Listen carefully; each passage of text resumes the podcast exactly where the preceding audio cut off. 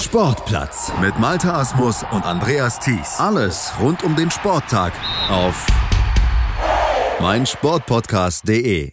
Die dritte Torball-Bundesliga hat am Wochenende ihre Aufsteiger in die zweite Liga ermittelt. Zwei Mannschaften konnten aufsteigen beim Hinrunden- bzw. beim Rückrundenspieltag in Marburg und am Ende stiegen Blister Marburg und die TG Unterliederbach 2 in die zweite Liga, in die zweite Bundesliga im Torball auf. Die BSG Langenhagen, die musste leider aus ihrer Sicht dann in der dritten Liga bleiben. Und der FC St. Pauli, der ist nicht angetreten zum Rückrundenspieltag. Warum das so war und was sonst passiert ist, wie sich dieser wirklich spannende Tag dann doch entwickelt hat in Marburg, das besprechen wir jetzt hier auf meinsportpodcast.de mit unserem Experten. Der war vor Ort auch in interviewender Form. David Georgi. Hallo David. Hi. Ja, lass uns zurückblicken auf dieses Wochenende. Die Marburger als Ausrichter am Ende aufgestiegen, aber das war im Verlaufe des Tages doch eine ziemlich spannende Geschichte. Also es war auf jeden Fall ein Spieltag aus ganz vielen hätte, wenn und aber und hätten wir doch und bloß gut das nicht. Also genau das, was wir für den Sport als Zuschauer, als Journalist oder auch als Spieler brauchen. Über die ganzen Turniere, über die beiden Turniere gesehen, haben sie es auf jeden Fall verdient geschafft, aber es gab schon die ein oder andere Stelle, wo es geknirscht hat, wo man wirklich gezittert hat. Na, in welche Richtung geht's denn jetzt? Ist sehr gut abzulesen am ersten Spiel, gleich das Aufeinandertreffen der beiden Aufsteiger Marburg und TG Unterliederbach. Das hat Marburg nämlich ziemlich souverän, ist, sind die das angegangen, hatten sogar die Chance beim 4 zu 3 durch einen Penalty, also eine Standardsituation, zu erhöhen und hätten das Ding, glaube ich, nach Hause gebracht, haben sie an den Pfosten geworfen, im Gegenzug den Ausgleich kassiert und sind dann in der letzten Minute eingebrochen und haben mit 4 zu 6 verloren. Und da dachte man schon, alles wieder ausgeglichen an der Tabellenspitze das wird wahrscheinlich ein spannendes Turnier. Mhm. Und das wurde es nachher auch, weil ja sowieso die Ausgangsposition ja schon unheimlich spannend war, denn Marburg hatte ja nur zwei Punkte Vorsprung vor diesem Rückrundenspieltag und insgesamt konnten sich ja eigentlich drei Mannschaften noch äh, Hoffnung machen, aufzusteigen. Und diese drei Mannschaften waren ja auch da, sind angetreten, Marburg unter Liederbach und auch Langenhagen. Die vierte Mannschaft, St. Pauli, die schon ein bisschen abgeschlagen war nach dem Hinrundenspieltag, die ist nicht angereist. Krankheitsprobleme? Kannst du uns Genau, so ist es. Wir haben ja derzeit so diese Zeit des Jahres der Grippenimpfungen und Co. Wir haben am Donnerstag schon so ein bisschen davon äh, Luft bekommen, dass das so sein könnte. Da war aber noch die vage Hoffnung, dass die drei Spieler, man braucht zum Turnierbeginn drei Spieler, meistens sind sechs Spieler in einer Mannschaft, also man hat drei Wechselspieler, dass sie mit drei Spieler antreten könnten und uns erreichte dann so gegen Freitagmittag die blöde Botschaft, dass die komplett absagen müssen. Mhm. Das hatte dann eben leider auch organisatorisch und technisch zur Folge, dass sie jedes Spiel in der Rückrunde mit 0 zu 2 Punkten und 0 zu 5 Toren abgeben mussten. Und damit waren wir nur noch drei Mannschaften.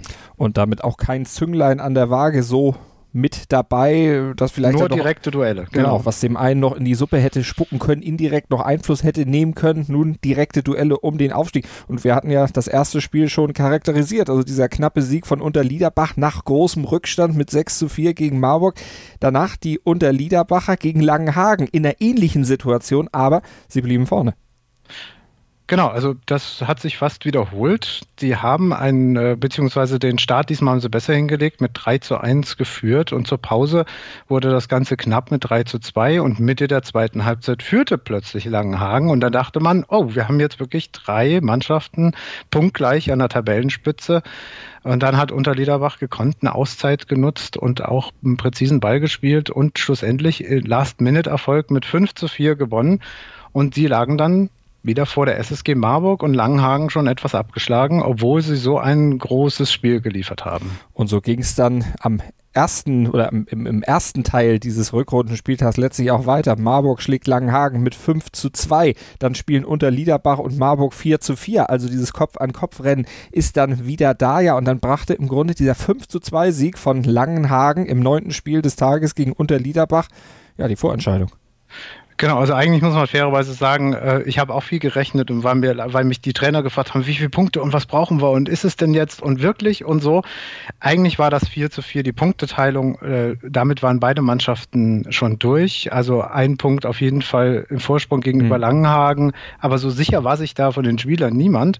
Und als Langenhagen dann nochmal gegen Frankfurt gewonnen äh, hatte, war klar, dass äh, Marburg Turniersieger werden kann. Und wie gesagt, dieser eine Punkt und dieses Rechnen mit den Tordifferenzen, da lag eine gewisse Spannung in der Halle. Ähm, da waren sich längst noch nicht alle sicher, aber die Entscheidung ist schon bei dem Krimi gefallen, bei dem 4 zu 4 zwischen Marburg und der TG Unterliederbach. Da war dann klar, die beiden steigen auf jeden Fall auf. Ja, dann hören wir doch mal Stimmen der Beteiligten. Hören wir mal die Stimmen des Turniersiegers Chris Frenzel stellvertretend für die SSG Blister Marburg. Du hast mit ihm gesprochen. Bei mir wie schon nach der Hinrunde Chris Frenzel. Erstmal herzlichen Glückwunsch zum Aufstieg und zum ersten Platz. Vielen, vielen Dank. Wie ist das Gefühl jetzt so direkt nach dem Spiel gegen Langenhagen? Äh, Gerade ein bisschen erschöpft, weil gefühlt war es jetzt wieder echt anstrengend und knapp. Aber natürlich Erleichterung und auch Freude. Wusstet ihr vorher, dass ihr durch wart? Ja, wir wussten, dass wir durch sind, aber wir wollten natürlich auf alle Fälle das Spiel gewinnen. Hat dann leider nicht geklappt. Wie habt ihr den Krimi gegen die TGU, das zweite Spiel, empfunden?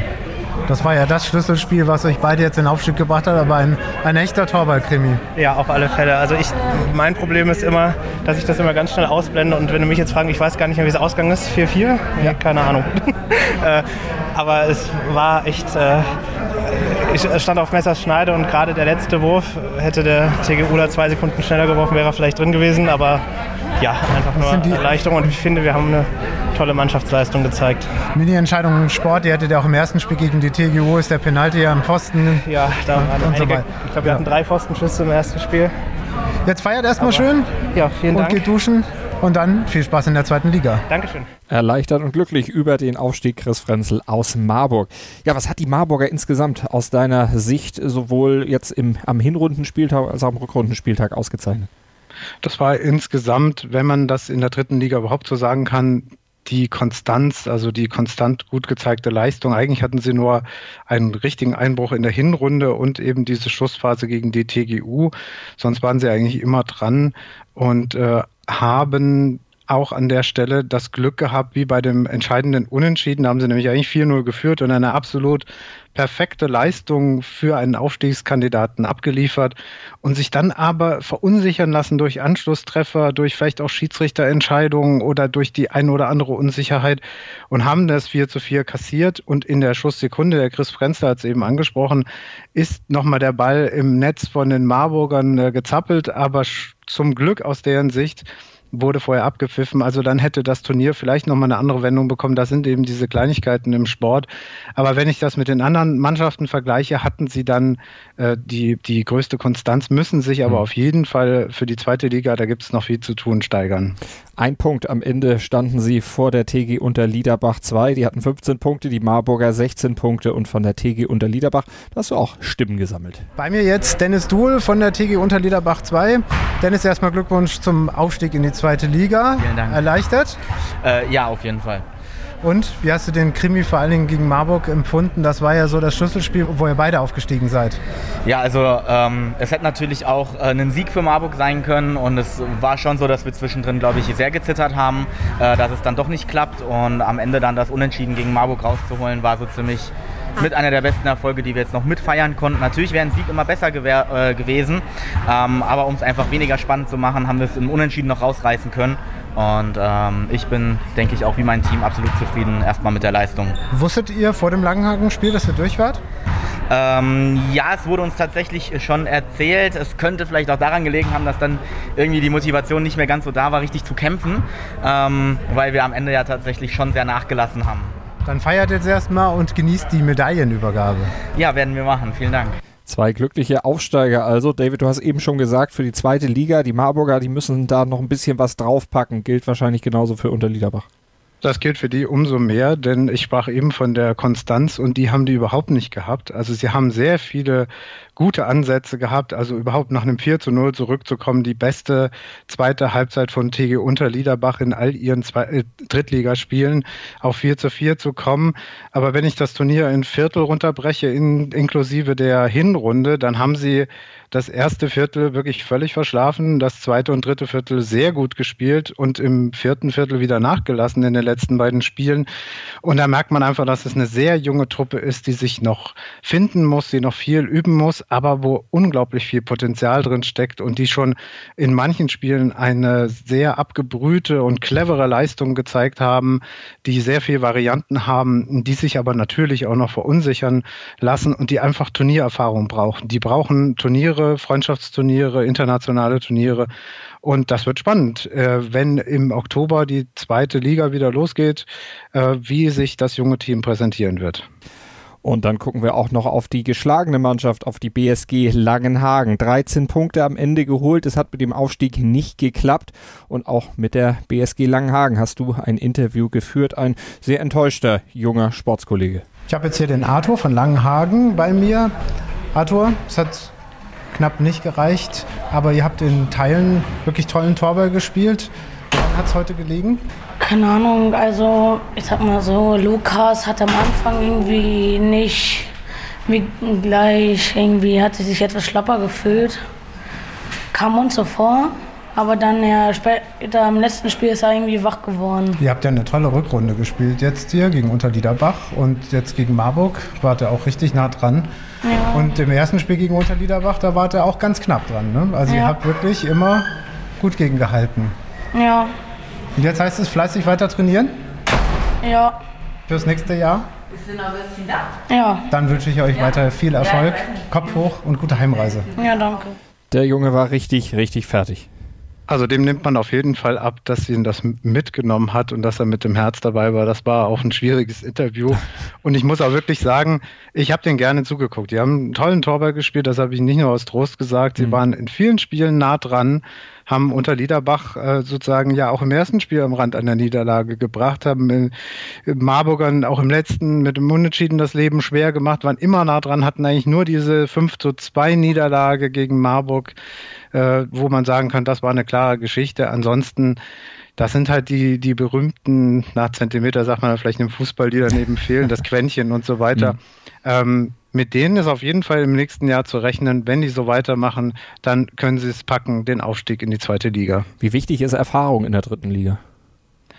Also Erfahrung ist, glaube ich, in allen Ligen wichtig. In der dritten Liga ist es vielleicht noch mehr eine Wundertüte, weil immer neue Spieler dazukommen, teilweise Schüler, teilweise Spieler, die länger raus waren. Wenn du da jemanden hast, der schon Erfahrung mitbringt, dann hilft er dir auf jeden Fall in der dritten Liga weiter. Ähm, und man muss es aushalten können, dass es wirklich eine Achterbahnfahrt ist. Also während in der ersten Liga die Spiele sehr knapp ausgehen, und du halt ein 1-0 über die Zeit bringen musst oder in letzter Minute den Ausgleich oder so, äh, geht es in der zweiten Liga hin und her, fast schon Handball-Style-mäßig. Mhm. Und da musst du die Nerven mitbringen und sagen, okay, wie TG unter Liederbach, ich liege halt 4-0 zurück, aber ich habe immer noch die Chancen zurückzukommen. In der ersten Liga ist das relativ unwahrscheinlich, dass sich das jemand wegnehmen lässt. Dann sind wir mal gespannt, wer dann in der neuen Saison in der dritten Liga mit antreten wird. Die zweite Liga wird ja dann mit ihrer Abstiegsentscheidung dann am 16.02. in Stuttgart in ihre Rückrunde gehen und dann wissen wir natürlich dann auch mehr für die im Oktober dann startende dritte Liga. David, wenn du nochmal ein generelles Fazit des Nachmittags, des Tages in Marburg ziehst, wie wart ihr von der Organisation auch zufrieden? Also wir hatten äh, zu Beginn diesen Jahres äh, größere Schwierigkeiten, das Turnier gestemmt zu bekommen und das hat sich äh, jetzt zum Glück in Luft aufgelöst, in Wohlgefallen. Wir haben einen ähm, ordentlichen Tag gesehen, sowohl für die Zuschauer als auch die Spiele waren spannend, die Organisation drumherum hat geklappt. Diesmal gab es auch Medaillen für die beteiligten Mannschaften, das war auch nicht in jedem Jahr so. Ähm, von daher, ich habe nicht viel zur zu hören bekommen, dass es irgendwie schiefgegangen wäre. Einiges, es gab zu viel Essen, das ist immer gut. äh, von daher äh, war es eine rundum gelungene Sache. Äh, eine Erwähnung noch an ähm, unseren Livestream, da stecken wir noch ein bisschen in Kinderschuhen, also die ganzen Bundesliga- Events werden live gestreamt über YouTube, über blindentorball.de. Da haben wir jetzt äh, junge Nachwuchskommentatoren gefunden, den Philipp und die Leonie. Die machen das so ein bisschen Uni-Projektmäßig und haben vorher nichts vom Torball gehört und haben das jetzt das zweite Mal gemacht und haben sich richtig viel Mühe gegeben. Die haben die ganzen Anmeldeprotokolle, also die Spielernamen und was man so am Ball können muss und sich informiert und sich richtig in diese Sportart reingefuchst. Äh, und das machen sie ganz prima. Und an der Stelle, wenn ich schon die Plattform Plattform habe, möchte ich Sie gerne ermuntern, das weiterzutun und äh, auch den einen oder anderen, dass er vielleicht am 16. Februar da mal reinschaut, um sich die Sportart sowohl in Ton als auch in Bild ein bisschen genauer anzuschauen. Das solltet ihr auf jeden Fall tun und natürlich dann auch wieder in unsere Vor- und Nachtberichterstattung hier auf meinsportpodcast.de reinhören. Über die zweite Liga werden wir euch natürlich auch ausführlich auf dem Laufenden halten, hier im Sportplatz von meinsportpodcast.de. David Georgi, vielen Dank. Gern geschehen. Hey, Malte Asmus von meinsportpodcast.de hier. Ab März geht's weiter mit unseren 100 Fußballlegenden. Staffel 4 bereits. Freut euch auf Zlatan Ibrahimovic, Michel Platini, Cesar Luis Minotti, Paolo Maldini, um nur mal vier zu nennen. Und bis wir mit der vierten Staffel kommen, hört doch einfach noch mal rein in die bisherigen drei Staffeln. Ronaldinho, Sepp Meyer, Gary Lineker, Lothar Matthäus und viele weitere warten da auf euch. 100 Fußballlegenden. Jetzt. Überall, wo es Podcasts gibt. Sportplatz mit Malta Asmus und Andreas Thies. Alles rund um den Sporttag auf meinsportpodcast.de. Wir klingen nicht nur gut, wenn wir direkt am Spielfeldrand stehen. Die Adler Mannheim bleiben der Tabellenführer in der deutschen Eishockeyliga. Oder direkt von der Schanze berichten. Wir haben einen spannenden ersten Durchgang gesehen. Bei den Springern Kamil Stoch führt vor Zielen Bartol. Wir sehen dabei auch noch gut aus. Borgia Sauerland ist offizieller Ausstatter von meinsportpodcast.de. Borgia Sauerland. Berufsbekleidung, Arbeitsschutz und mehr auf borgia-sauerland.de.